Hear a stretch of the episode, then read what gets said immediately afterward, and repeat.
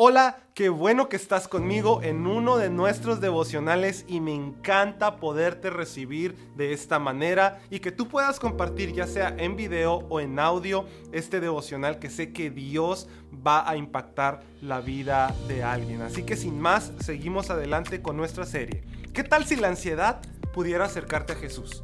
Hay personas que pasan años enteros orando para que la ansiedad se vaya de ellos hasta que descubren algo más profundo, una relación más fuerte con Jesús. Tal vez te identifiques con esto. Creo que voy a morir. Eso es lo que muchas personas sienten o se dicen luego de muchas noches sin dormir. Tratan de dormir, pero se despiertan aterrorizados sin ninguna razón.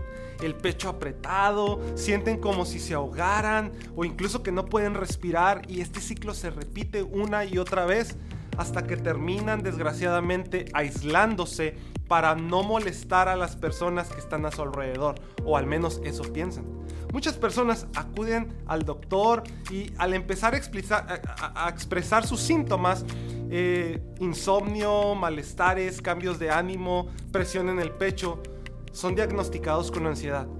Pero para ser honesto, muchos se sienten como fracasados por ser cristianos y comienzan a tener preguntas como ¿no estoy orando de la manera correcta? ¿O no estoy acercándome a Dios de la manera correcta? ¿No se supone que debemos batallar con esas cosas como cristianos? ¿Qué no se supone que debemos de tener paz y no preocuparme? ¿Qué es lo que Jesús mandó? Sabes, en 2 Corintios 12, Pablo describe su aguijón en la carne y aunque no sabemos con seguridad lo que era ese aguijón, la ansiedad ciertamente se siente como uno de estos para muchas personas, incluyéndome. Pablo dijo que le rogó al Señor tres veces que lo quitara de él. Y en su lugar Jesús le dijo, bástate mi gracia, porque mi poder se perfecciona en la debilidad. ¡Wow! La gracia de Jesús es suficiente, no importan las circunstancias. Cuando comiences a orar por sanidad, empezarás a acercarte a Jesús. Como Pablo, Dios puede no quitar tu aguijón, pero de todas formas, te encontrarás en un momento de más pasión por leer su palabra y orar más que antes. Pensamos que lo que necesitamos es ser sanados de la ansiedad, pero en realidad muchas veces necesitamos más de Jesús. Ahora, no estoy diciendo que si estás más cerca de Jesús nunca tendrás ansiedad. Tampoco debemos dejar de orar para que la ansiedad se vaya o que tu sanidad venga. Sigamos orando para ser libres de este aguijón, tal como Pablo lo hizo. Pero te puede estar sucediendo algo aún mejor que ser curado de la ansiedad.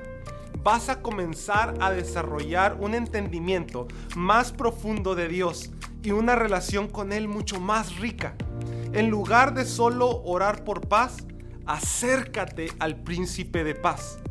Cuando comiences a preocuparte por tu futuro, recuerda que Él es el alfa y la omega. Él es el principio y el fin, el primero y el último, y tiene todo bajo su control.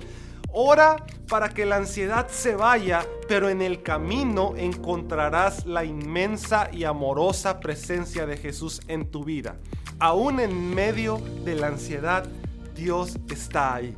Su palabra dice, no se preocupen por nada, más bien oren y pídanle a Dios todo lo que necesitan y sean agradecidos. Así Dios les dará su paz, esa paz que la gente de este mundo no alcanza a comprender, pero que protege el corazón y la mente de los que ya son de Cristo. Quiero orar por ti este día. Señor, yo te doy gracias por cada una de las personas que tal vez están pasando por tormentas que tal vez están pasando por ansiedad y que se sienten culpables porque piensan que no deben de pasar por eso, pues confían en ti. Yo ruego que tu Espíritu Santo llegue a ellos y les dé un entendimiento de que hoy tú estás más cerca de ellos, más que nunca. En el nombre de Jesús. Amén. Amén. Qué bueno que me puedes acompañar el día de hoy y nos vemos en otro capítulo. Dios te bendiga.